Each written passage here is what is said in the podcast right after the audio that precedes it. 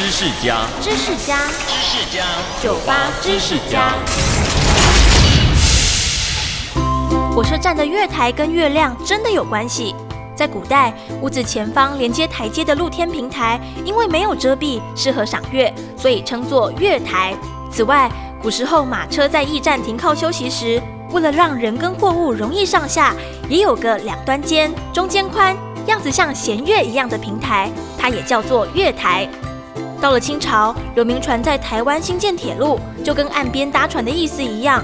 当时火车停靠的地方叫火车码头。一开始，火车码头是没有搭建月台的。后来，为了方便旅客上下，才加了垫高的平台。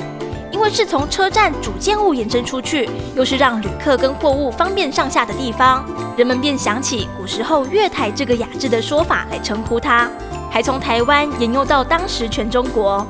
直到现在，不止火车，包括高铁、捷运，还有公路客运，也都习惯用月台来称呼搭车的平台哦。